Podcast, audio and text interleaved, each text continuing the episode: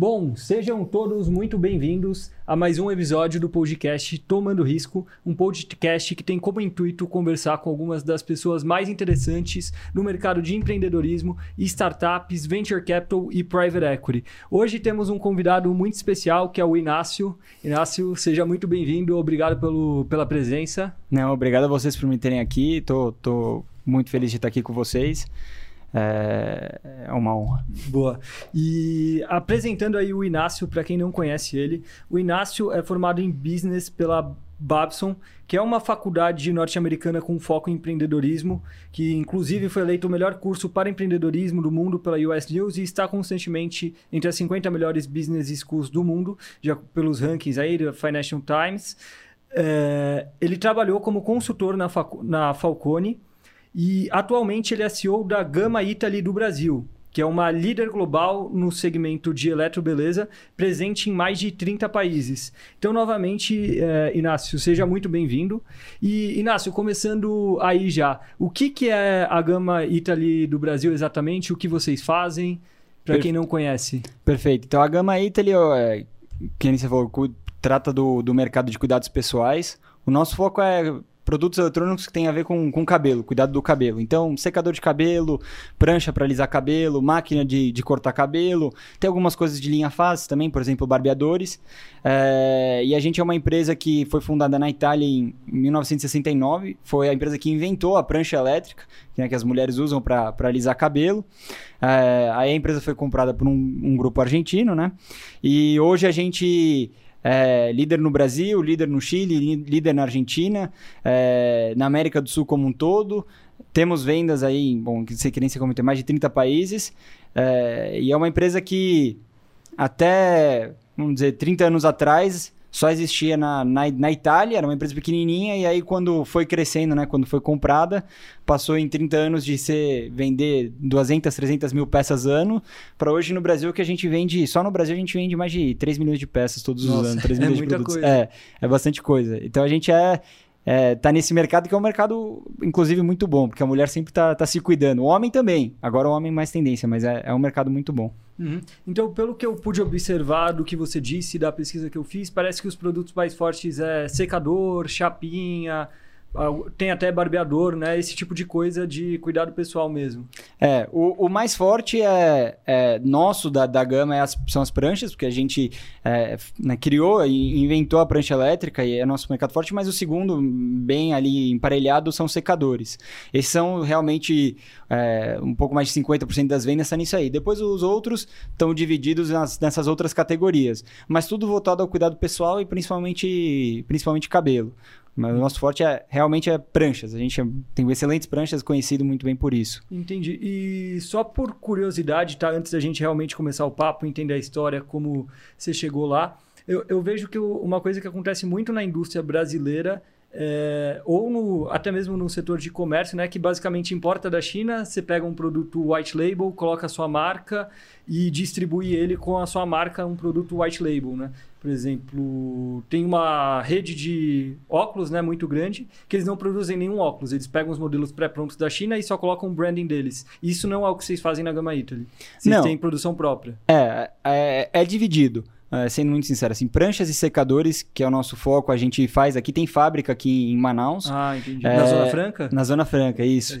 E, e, a gente precisa, porque não dá para pegar um produto que qualquer fornecedor faz e vender, porque a gente não é uma marca que compete em preço. A gente é uma marca bastante inovadora, é da nossa essência, mas também agora recentemente a gente lançou, por exemplo, um secador de cabelo que é, pesa o mesmo que um, que um iPhone Max é, e é profissional, com performance é extremadamente profissional, silencioso e leve e é uma inovação que secador de cabelo é a mesma coisa há 30 anos. E a gente foi lá e lançou um produto completamente diferente. Então não dá para pegar e copiar e colar é, é, o que um, alguém da China faz e vender aqui. Tem Sim. produtos que a gente faz isso, tem alguns, é, mas são os produtos de, de, menor, de menor volume, onde a gente não, não se destaca por, é, por inovação, é mas são aquelas vendas que são complementares. Entendi. Mas o foco, o que é nosso mesmo, prancha, secador, as nossas máquinas, É, agora, as escovas, esses são produtos que a gente tem fábrica própria, tem algumas fábricas na China também, mas que são parceiros que só atendem a gente, é, porque a gente procura inovar. É, o nosso, é a nossa marca, digamos assim, hum. e, e, então a gente não, não faz isso. No nosso caso, e a nossa produção hoje de Manaus corresponde aí por, por mais de metade do, do, do, faturamento vem de produtos que vêm de Manaus. Então é a importância de, de produzir em casa e produzir perto. É, é, é, legal saber que realmente ainda tem empresas no Brasil que se preocupam com a tecnologia, né? Que parece que é muito mais fácil só importar e cuidar da distribuição, mas é uma parte essencial. Se você quer ter uma marca sólida no longo prazo, né? Você também se preocupar com o produto. Mas eu acho que eu vou querer falar mais com você sobre inovação, esse tipo de coisa mais para frente. Mas antes eu quero entender como você chegou, onde você chegou, Inácio. E eu acho que o assim, pelo menos a maior parte das pessoas, a, a vida profissional né, começa de certa forma na faculdade. E eu queria entender, por que você quis estudar em Babson? Você já, desde o ensino médio, já pensava em empreender? Porque Babson, se você for ver, assim, a proposta da faculdade é para empreendedores mesmo. Esse é o objetivo da faculdade, formar empreendedores. Então, eu imagino quando você entrou em Babson, você já pensava nisso? Sim, na verdade, até uma história meio engraçada. Quando eu tava para me formar da, do ensino médio, eu falei, meu, eu quero ser duas coisas. Ou eu quero ser técnico de futebol, ou eu quero ser, quero ter minha própria empresa.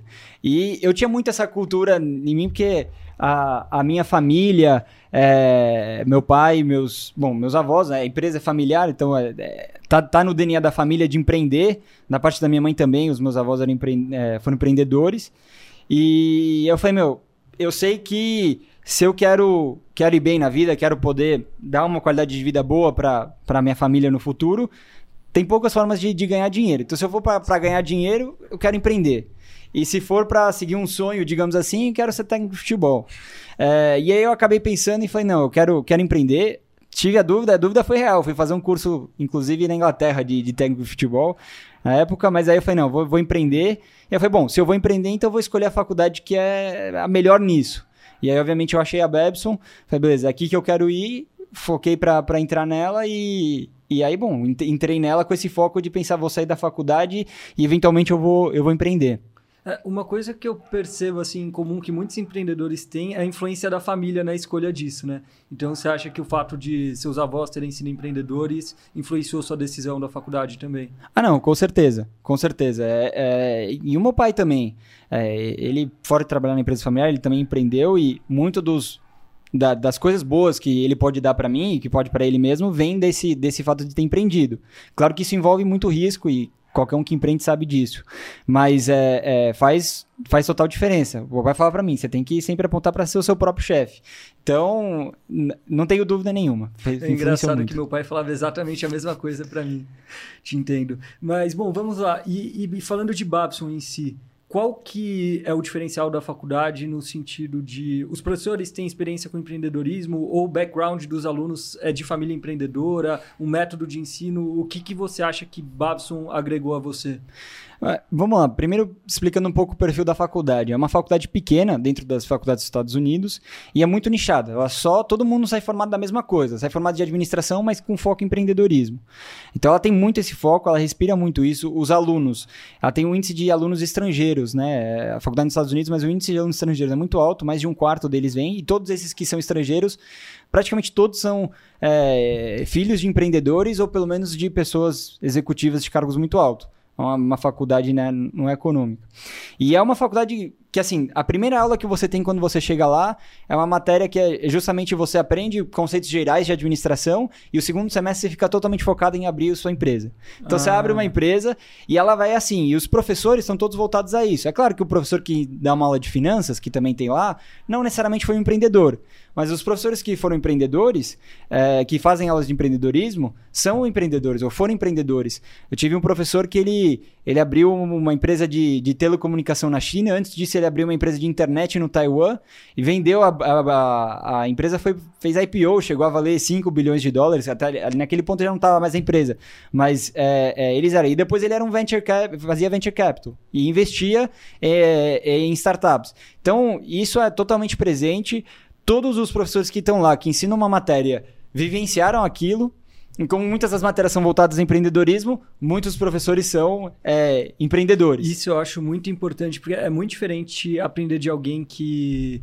sabe, conhece aquilo na teoria e alguém que conhece aquilo na prática. Eu percebo que eu mesmo na faculdade também, quando eu pegava os professores, fiz direito na GV, quando eu pegava os professores que tinham escritório ou que tinham uma carreira profissional naquela área, as aulas, pelo menos para mim, eram muito melhores do que os professores só acadêmicos, sabe? É, então... e, e quando é um assunto que não é Assim, claro, tem técnica, mas não é uma coisa super técnica como dizer engenharia, né? Ou, ou advocacia, que tem, tem, você tem que entender, precisa conhecer bem os, as regras. É, é, quando é uma coisa que tem um pouco de arte atrás do empreendedorismo também, é, essa experiência é fundamental, porque a, a aula era 90% do motivo pelo qual a aula era boa era para ouvir as histórias do professor, e outro 10% uhum. era o conteúdo da, da matéria em si. Entendi. Pô, legal. E em relação à experiência profissional, qual que foi a sua primeira? Você estava fazendo Babson, imagino que você já estava pensando em empreendedorismo, ou trabalhar em alguma área correlata que fosse te ajudar a empreender futuramente? É, primeiro eu estagiei, foi um estágio de, de férias de, de verão numa empresa é, no Instituto Lehman, né, na, na Fundação Lehman, desculpa, é, que tem um ambiente meio, meio startup, mas realmente a primeira experiência, experiência profissional foi na Falcone. E, e a consultoria não tem necessariamente muito a ver com, com o empreendedorismo. Porém, eu falei, eu quero estudar em um lugar onde eu possa aprender muito sobre gestão. É, é inclusive, quando eu estava na época, eu estava no no processo seletivo do, do Safra, do treino do Safra, que é o treino que melhor paga né, no, Brasil, ou pelo menos assim dizia a revista na época.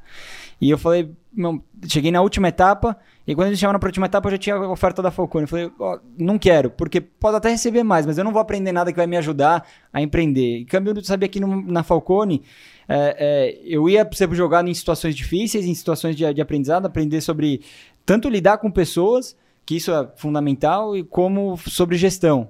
É, é, então essa a, a, Falcone foi foi um lugar onde eu aprendi demais. E uhum. foi, sem dúvida, escolha certa. Por mais que não tenha dado mais dinheiro na época, foi a escolha certa em termos de aprendizado. É, mas eu acredito muito que, pelo menos no início da carreira, o que mais você tem que priorizar é aprendizado, sem dúvida, do que dinheiro. Porque depois, com o aprendizado, você tem portas abertas para fazer muito mais é, do que o dinheiro. Mas, especificamente sobre a Falcone, eu não entendo tanto de consultoria, porque meu background, meus amigos, meu networking, é todo mundo foi para o mercado financeiro, mas falam que a Falcone né, tem um perfil diferente da maior parte das consultorias. Que se você pega o trabalho que a Falcone faz e compara com outras consultorias tradicionais e estrangeiras, ele é diferente. Falam que é muito mais mão na massa. E é assim, inclusive, eles se diferenciam das outras, né? As outras são consultorias estratégicas e eles falam, não, a gente é consultoria de gestão. Então a gente vai entrar na empresa, vai achar um problema ou situação que você precisa de melhorar e a gente vai te ajudar a, a resolver esse problema e depois a fazer a gestão para que você tenha uma melhoria contínua e não repita esse problema. É, então é, é, é, totalmente isso. A gente, eu, quando estava na consultoria, eu ia no, no chão de fábrica. Legal. Inclusive falar com o operário. Então é, é muito diferente de, de você estar tá no escritório, fazer uma análise macro com números macros e depois entregar um relatório ou, ou, um plano, não desmerecendo as outras, que as outras são, obviamente, inclusive maiores que a Falcone fazem, são super bem conceituadas. Mas não é só pegar, fazer uma análise, entregar e dizer, ó, é isso aqui, é, que você precisa fazer e o nosso trabalho acaba aqui. Não, a gente ia lá, ia junto e acompanhava junto. Entendi. Então é, é uma consultoria também que se preocupa com a execução, né? Muito, total. É, tanto que toda a consultoria ela é baseada ao redor do PDCA, né, que é uma, uma metodologia né, de, de, gestão, digamos assim, é, de, de resolução de problemas. E ela começa com a parte de planificação, Aí você faz, aí você verifica se deu certo, você padroniza. Se não deu certo, você volta, planifica de novo, faz de novo. E a gente tentava geralmente acompanhar eh, até a partir onde a gente dizia, ok, tá pronto para padronizar. Essas são as ferramentas que você pode padronizar. Se você quiser padronizar. Aí às vezes também a, a empresa falava, não, eu quero que você me acompanhe para padronizar. Então beleza, padroniza. Mas você sempre acompanhava até a coisa tá redonda para que entregou o resultado. Não só dizer, ó, Entendi. você precisa fazer isso para entregar o resultado. com o resultado sim, também. Sim. Muito legal. E eu quero saber em que ponto você chegou e falou, acho que aprendi muito aqui, tá na hora de mudar, ou foi alguém da sua família que te chamou para dentro? O que que fez você fazer essa mudança da consultoria para a empresa familiar e como foi essa mudança? É, começa assim, eu, eu sempre quando eu entrei, eu, eu no começo eu tinha aquela visão de empreendedor, eu fui gostando da coisa, até por um momento me questionei, pô, posso ser consultor? E aí depois pensando, avaliando melhor, falei, não, isso aqui realmente não é para mim. Eu gosto, eu aprendo muito, mas é uma vida que é, é eterno sof sofrimento não é uma palavra, mas é um eterno esforço é, esforço para fazer o sonho de outras pessoas acontecer. Porque basicamente está indo e ajudando outra empresa a ganhar mais dinheiro, né? Ou ter melhores resultados. É, e, e, isso, quando eu me dei essa realização, eu falei, meu, tá bom, eu já estou no meu quarto projeto. É, tô vendo coisas novas? Tô. Mas essa curva de aprendizado tá, já tá, já tá batendo aquele ponto onde tá, o aprendizado tá caindo. É claro que depois Entendi. poderia ter novos aprendizados de liderança e tudo mais. Eu falei, não, mas o aprendizado que eu queria ter de, de conhecimento de gestão eu tive. Isso também teve somado que eu tive algumas é, é, é dificuldades, digamos, de saúde devido aí ao, ao, ao trabalho que, que eu estava tendo. Era, um, era, uma, era bem puxado. E aí eu falei, somei essas duas coisas, falei, eu acho que já a curva já... Agora, para ter um próximo grande salto, não, uma aceleração nessa curva vai demorar bastante ainda, até poder assumir talvez um, um cargo é, é, maior. E, e eu falei também essa questão da saúde, eu já me decidi que, claro, isso aqui não é uma coisa que eu quero fazer por, por muito tempo. E eu falei, beleza, essa é a hora de sair. E aí, a hora que eu fui sair, eu tinha. É, eu ia procurar emprego. E aí, o meu pai me chamou para ajudar ele com na, na Parlux, antes de eu entrar na Gama. Que ele estava passando uma situação difícil na empresa para ajudar. A empresa é dele. A empresa tinha 12 funcionários, né? Uhum. Nem isso, quando entrei já eram menos. E, e aí depois eu fui com ele, as coisas foram bem. E aí eu, eu recebi um convite, digamos, da minha família dizer, ó, você tá no Brasil, a filial do Brasil precisa de, de ajuda. É, eu também tinha mostrado interesse em trabalhar e falaram, você aparenta ser uma pessoa capacitada, entra para trabalhar na Gama. Então o convite veio da sua própria família. É, foi, foi mútuo, assim, foi no mútuo. sentido de eles falaram, eles perguntaram, você tem interesse? E eu falei, tem interesse. Ah, então beleza, vamos sentar para discutir. Foi, foi mútuo.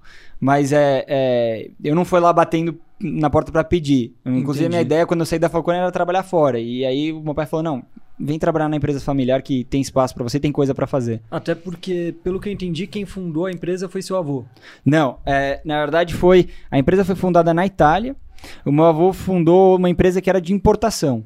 Entendi. E aí ele começou a importar gama e aí o negócio foi tão bem do que ele tava, que ele tava vendendo mais do que a empresa. e chegou um ponto que a empresa, a Gama, não tinha capacidade produtiva para atender o que ele tá importando. Ele falou: não, então, ó, a gente é, claramente tá mais grande que você. A gente quer comprar a empresa. Uhum. E aí eles compraram. Ah, Mas entendi. a gente começou. Meus avós importaram de tudo, desde roupa, a raquete de tênis, talheres, pratos e casualmente chegaram a importar produtos de, de cuidados pessoais. E aí foi. Foi o que mais pegou. É. Entendi. Então, provavelmente na sucessão tinha outras pessoas além de você também. É isso que eu tô pensando. É, meu pai é o filho mais novo de seis. Uhum. Acima, digamos, mais velhos do que eu, tenho 12, 13 primos. É, pela lógica, né? Se eu tenho, se eu tenho um primo que tem 15 anos a mais do que eu, o mais natural é que seria algum deles. É, é, claro que a empresa é multinacional, eu estou só cuidando do Brasil, do Brasil. Mas foi dado de que alguns não tinham interesse, outros talvez não tinham capacidade. E aí acabou funilando no, que a, uma pessoa que foi, foi fora, foi procurou, fui eu. Tem um outro primo meu que, que também hoje trabalha na empresa, que também teve, teve esse interesse de se, digamos, de estudar, de procurar, de aprender. E fora isso, o resto Legal, é. legal. E então acho que faz sentido total o motivo da transição, o porquê a, a empresa precisava de você naquele momento. E eu quero entender qual foi primeiro o maior desafio dessa mudança, porque eu imagino que você tenha assumido essa posição por algum motivo. É, sim.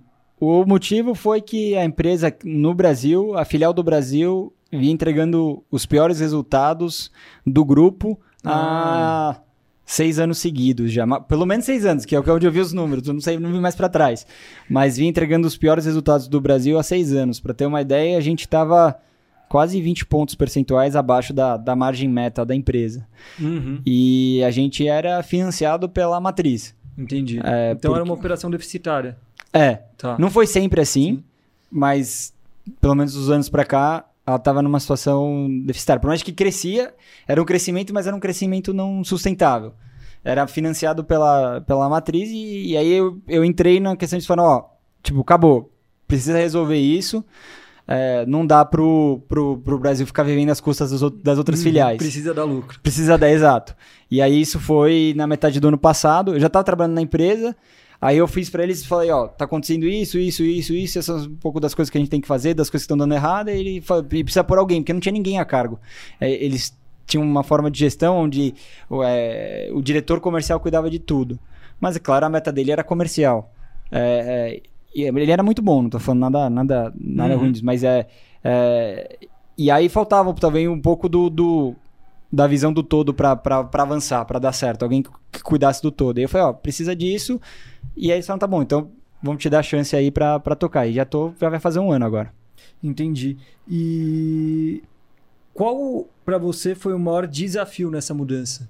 Que você vinha de uma consultoria, eu imaginava que assim, de certa forma, numa consultoria você mais executa o que é esperado de você do que realmente cria. E eu acho que quando você assumiu, você deve ter tido que criar tudo da sua cabeça, né? Sua iniciativa, planejamento. Uhum. Qual que você acha que foi o maior desafio nessa transição?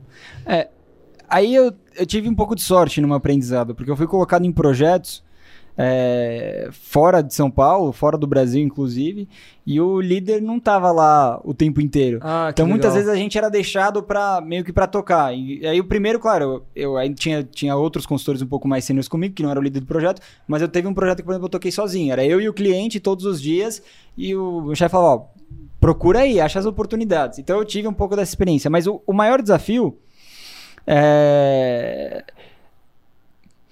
eu vou dizer assim, um pessoal, digamos, primeiro, é como, como você situar, porque eu estava numa situação onde eu tinha gerentes que, que respondiam, que respondem para mim, que tem mais anos de experiência na área deles do que eu tenho de experiência, ponto, de trabalho. Uhum. É, então, como que eu vou fazer para mostrar para eles que, assim, eu consigo ajudar eles, a gente consegue trabalhar em equipe para eles quererem, obviamente, me acompanhar. Isso foi um desafio pessoal bastante grande, mas que se soluciona bastante fácil. Eu tive, acho que um pouco pelo meu perfil, sempre falava para eles, ó, vocês sabem mais do que eu. eu vamos, vamos concordar, essa direção, eu acho que todo mundo sabe que é essa direção, então o que, que a gente vai fazer para trabalhar junto para isso? E deixava eles falarem, ó, Pro marketing, acho que a gente devia fazer isso. É claro, eu dou meus palpites, meus negócios, mas eu deixo muitas coisas virem deles, porque eu sei que eles sabem mais do que eu. Faz muito sentido, até porque eu não sei, eu não me lembro exatamente o nome do livro, mas é o do Netflix, que conta o estilo de gestão dentro da Netflix.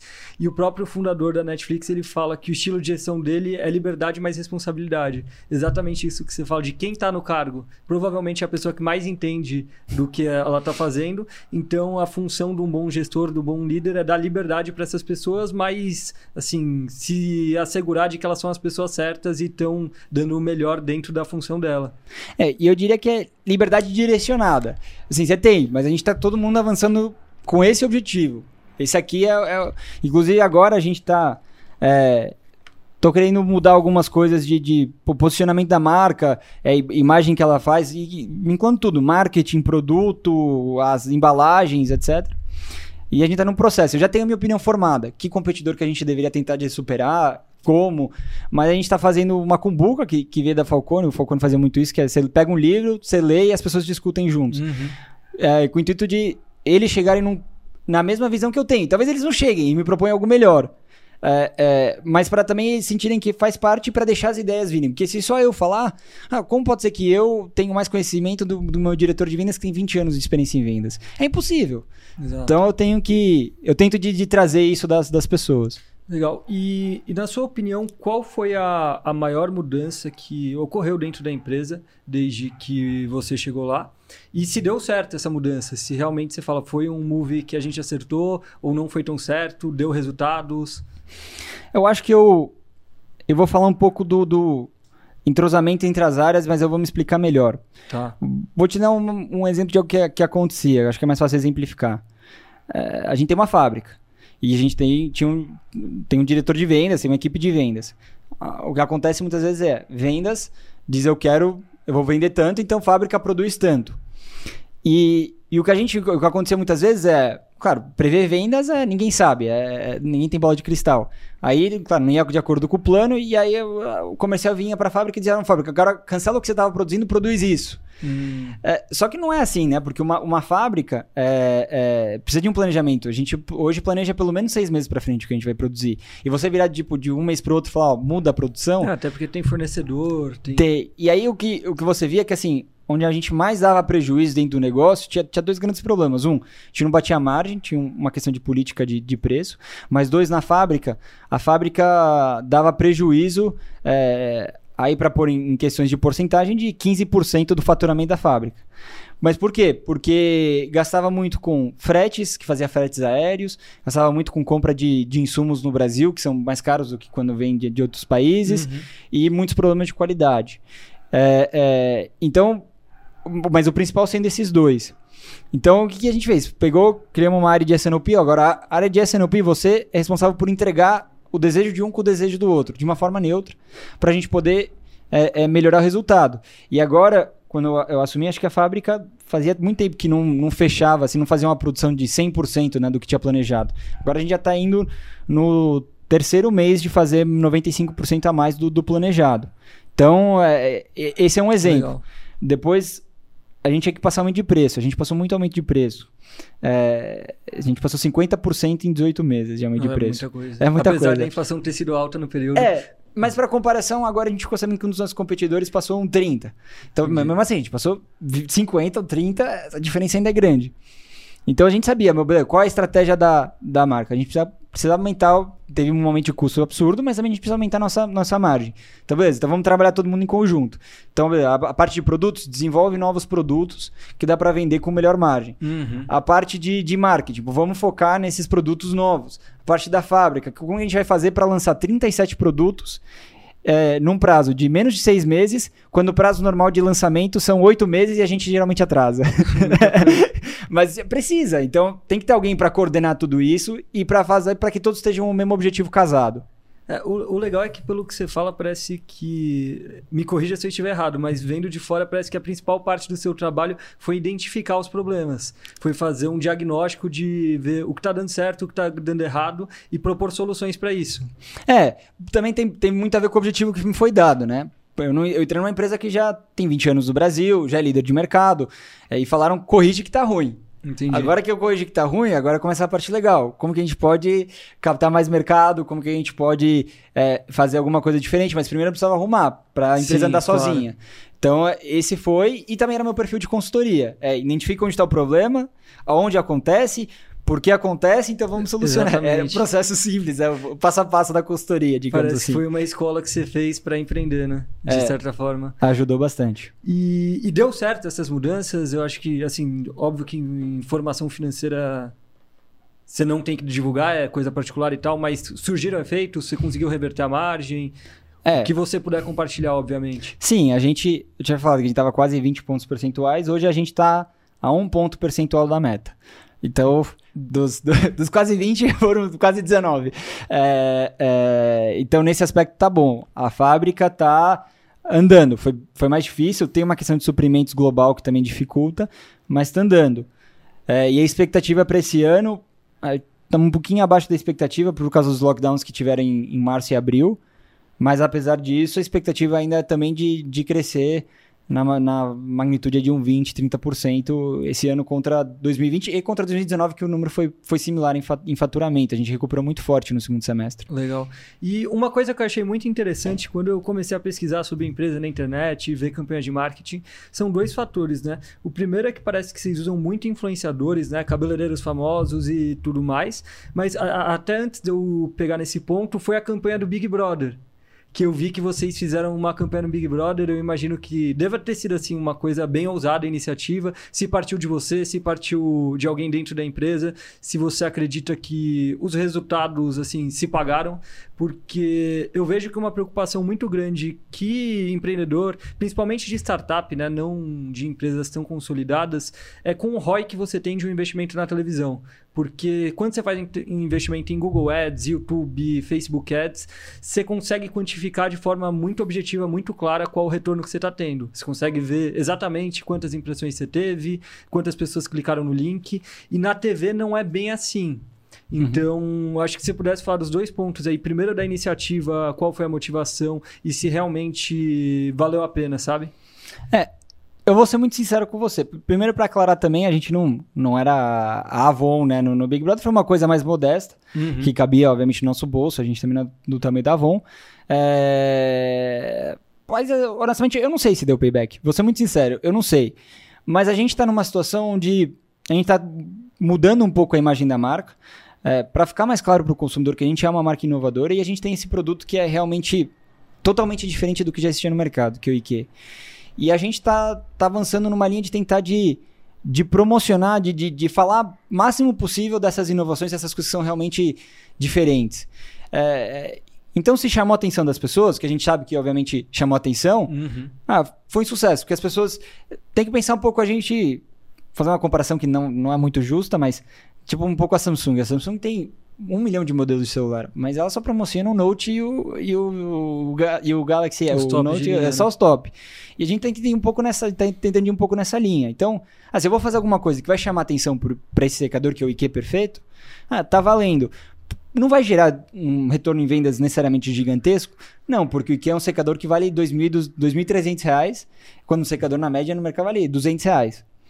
Mas chama a atenção da marca e mostra que a marca mostra das coisas que a marca tem e gera atenção para ver nossos outros produtos que também têm tecnologias legais Uhum. e ao mesmo tempo o mercado de beleza é um mercado onde você escuta muito é, é, os profissionais porque todo mundo acha que é fácil ou, ou quem não entende acha que é fácil é só secar o cabelo é só passar uma prancha você tem muita coisa envolvida por trás tem muita tecnologia envolvida por trás e a gente precisa de pessoas que entendem do assunto para falar ó realmente o produto é bom se, eu- se a pessoa que é por exemplo o Marcos Proença que é possivelmente o, o, o cabeleireiro mais famoso do Brasil, Uhum. tem mais de 500 mil followers no Instagram, ele usa o nosso produto e gosta, pô, então é porque o produto é bom. Mostra, porque um cara que tem patrocinador de um milhão e meio de pessoas aceita trabalhar com a gente, é porque ele sabe que o produto é bom. Então é, é, é pra gente, mais do que se teve um retorno em vendas, às vezes não é só retorno em Em vendas. branding, né? É em branding, exato. E você precisa ser visto.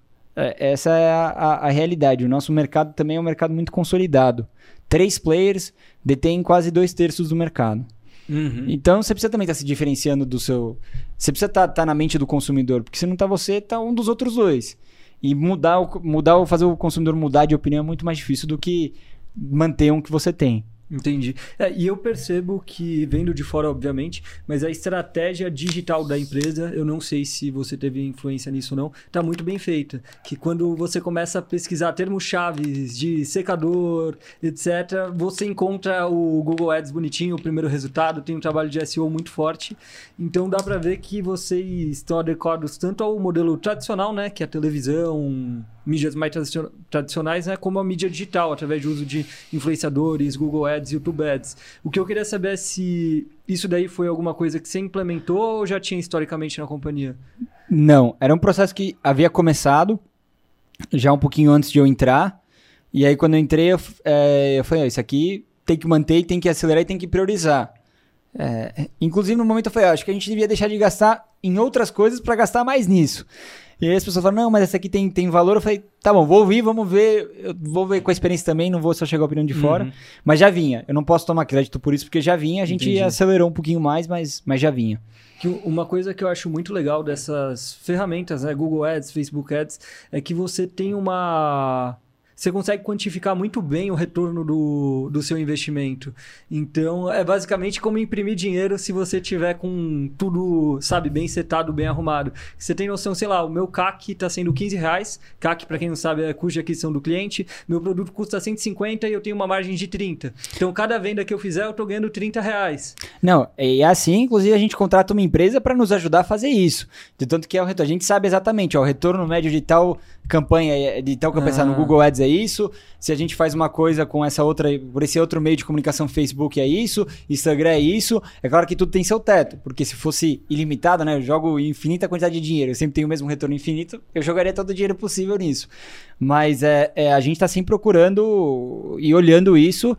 E, e, claro, as pessoas que estão mais envolvidas no dia a dia veem isso com frequência, mas quando a gente foi montar a estratégia no ano passado para esse ano, a gente pegou, desminuiu todos os números, apresentaram, ó, você teve tanto, tanto retorno nisso, tanto Uhum. essas são as palavras-chave que funcionam, e isso é fundamental, porque a gente não tem um budget de marketing gigantesco.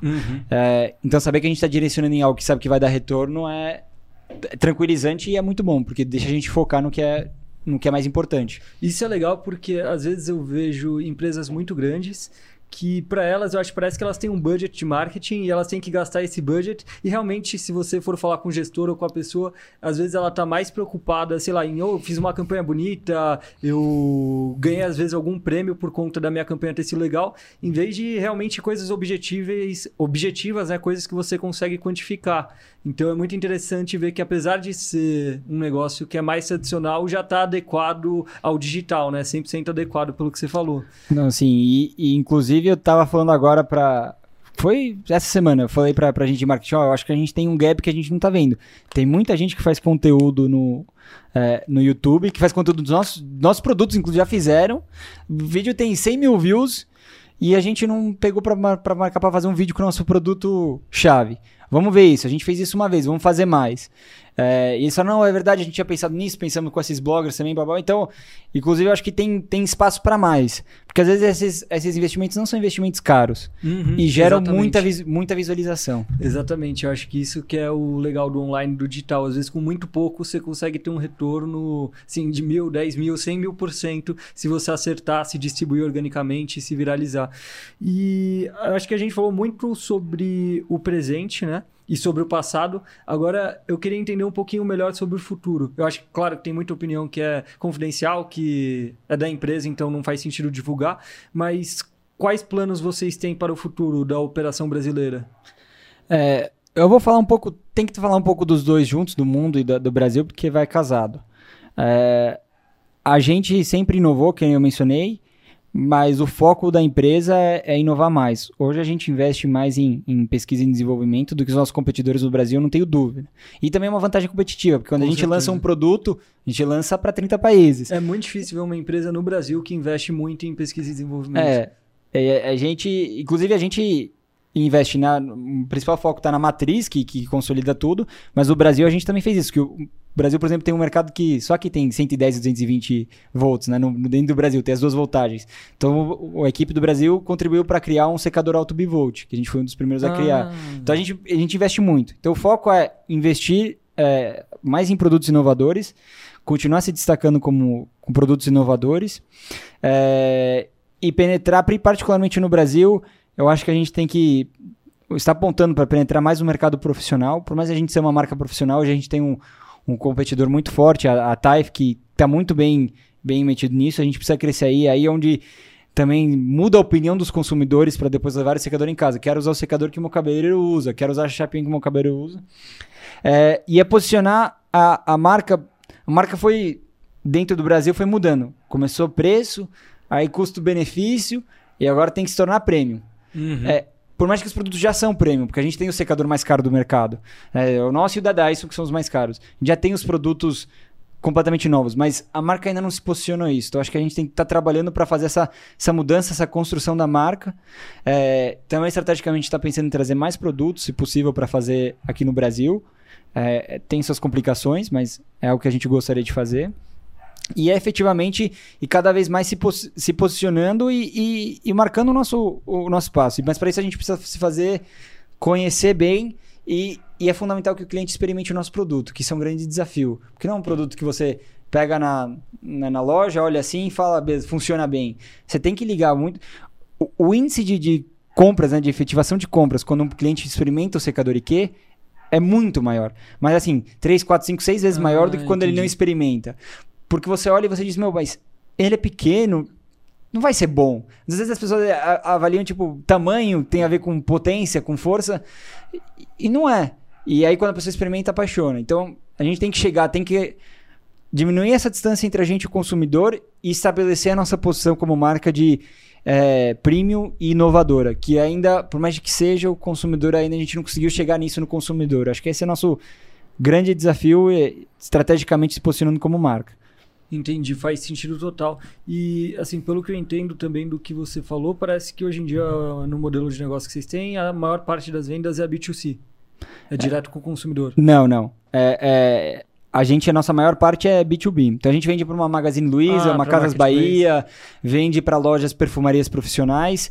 é, mas tem, tem trabalho na ponta aqui na loja dos clientes, é com uma promotora de fazer experimentar. Ah, Hoje talvez tá, é um pouco mais difícil por causa da, da situação da, da pandemia, mas é, se não fazer isso, talvez também via os nossos cabeleireiros, embaixadores que eles têm um contato direto com o consumidor. Por isso que a gente voltou muito para influencers e embaixadores, porque eles têm um contato direto com o consumidor. É, é eu não consigo fazer uma campanha com a, com a, a Via Varejo ou a Magazine Luiza só vai querer promocionar preço. Não quer promocionar que o meu Exatamente. produto é inovador, porque não é isso que, que atrai para eles. Então eu preciso para botar isso, preciso ir para quem fala direto com o consumidor. São esses influencers, são esses embaixadores, os cabeleireiros profissionais. O nosso canal no YouTube, a gente tá, tá pensando em abrir uma plataforma de treinamento para cabeleireiro. Então essas coisas que encurtam a distância, digamos Né? assim. E só para quem está assistindo e às vezes não sabe o que é B2C, B2B, é, B2C é business to customer, é quando a empresa vende direto para o consumidor, e B2B é business to business, que é quando uma empresa vende para outra empresa. Só para exemplificar aí, porque eu acho que pode ter pessoa acompanhando que não sabe o termo em si. E agora, falando também sobre a trajetória dentro da Gama, é, qual você acredita que foi a sua maior falha nesse período? Alguma coisa que se você pudesse falar com o Inácio de dois anos atrás, você falaria, pô, não faz isso daqui não, que não deu certo. É, Eu teria que dizer que, que a maior falha foi teve ter. Eu, eu falava assim um pouco quando, quando eu tava falando. Isso é o que eu falei que devia estar errado. Eu não entendo muito de marketing. Eu vou deixar vocês tocando que eu tô resolvendo esses outros problemas. E a gente é uma empresa de vendas. E por mais que a equipe é muito boa e tava tocando bem, essa, essa transição que a gente está procurando de, de imagem poderia ter começado seis meses atrás. E isso é fundamental, porque se você pensa, a gente lançou o secador IQ, que é o nosso flagship, né, agora, dois, final de 2019. Já, te- já existem marcas, inclusive marcas conceituadas no exterior, querendo, fazendo cópias. Claro que a gente vai brigar patente e tudo mais. Mas em qualquer momento pode aparecer alguém e trazer algo similar ao IQ. E talvez a gente perdeu aí a brecha de ser o primeiro no mercado é, e abriu espaço para, em vez de ter tomado todo o potencial do IQ de imediato, a gente não tomou. Então isso é uma coisa que eu me arrependo, que eu acho que faltou um pouco de, de ousadia nesse sentido e de atenção, principalmente para difundir esse produto. E eu falo muito desse produto porque, para quem não conhece, depois dá uma pesquisada, mas é um produto completamente diferente do que tem no mercado de secadores. É, e essa é a que a gente chama de, de ponta de lança. É o que abre os caminhos para tudo. E talvez faltou dar um pouco mais de. Não vou dizer que a gente não deu foco, a gente deu foco, mas Uhum. ser um pouco mais ousado nas, na, nesse trabalho. Ah, E uma coisa que eu tava pensando aqui, eu imagino pelo perfil dos produtos que a maior parte do público é feminino. Sim, Ou sim. não? É, a, a maior parte são. Tem muitos profissionais masculinos, mas a maior parte é, é feminino. É, mulher usa mais secador do que homem, pranchas que eu, também é- são os top 2 também é praticamente só mulheres que usam, ou homens com cabelo comprido, mas são menos. Depois a linha masculina é, é menor em relação a isso. Então, realmente é, é o público feminino. Ou profissionais de cabelo. Entendi. E, e vocês têm al- algum tipo de abordagem de linha editorial, ou às vezes até mesmo parceria com influenciadores que busca visar somente esse público feminino? No sentido de, às vezes, uma linguagem diferente, ou uma estratégia diferente, ou, ou não? Assim, isso com certeza acontece. É, é, inclusive nos produtos. A gente tem uma linha de é, máquina de cortar cabelo que é GBS. As cores do produto são preto com laranja. E a gente tem pranchas que são prata com, com rosa. Entendi. Tá, tá- obviamente tem um direcionamento.